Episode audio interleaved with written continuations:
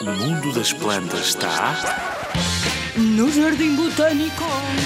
Olá, eu sou a Raquel, do Jardim Botânico. Há uma planta fantástica com folhas enormes que parecem umas costelas. As pessoas chamam-na por isso a costela de Adão e é muito comum vê-la em casas e jardins porque é muito bonita. É originária do México e é, na realidade, uma trepadeira. Significa que nas florestas tropicais onde ela vive, como muitas outras plantas, consegue trepar árvores à procura da luz do sol. Por isso, as suas folhas são muito recortadas, formando umas costelas. Assim, a luz do sol consegue passar para as folhas que estão mais abaixo, apesar de serem muito grandes. E a água também chega facilmente às raízes das plantas, pois escorre por entre os espaços das folhas.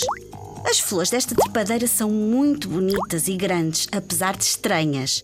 Olha, parecem uma colmeia esticada, verde amarelada, com uma capa branca à volta, como as flores a que chamamos jarros. Quando este conjunto de flores, que parece uma colmeia esticada, se transforma em frutos, perde a capa branca e vai amadurecendo aos poucos. É comestível, com um maravilhoso sabor entre o ananás e a banana.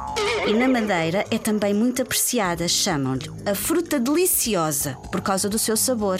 Até o nome da planta em latim, que é a língua que usam os cientistas, é Monstera deliciosa, certamente por ser uma trepadeira de grandes dimensões e com frutos de chorar por mais. Podes ver exemplares muito bonitos desta trepadeira no Jardim Botânico de Lisboa e no Jardim Botânico Tropical.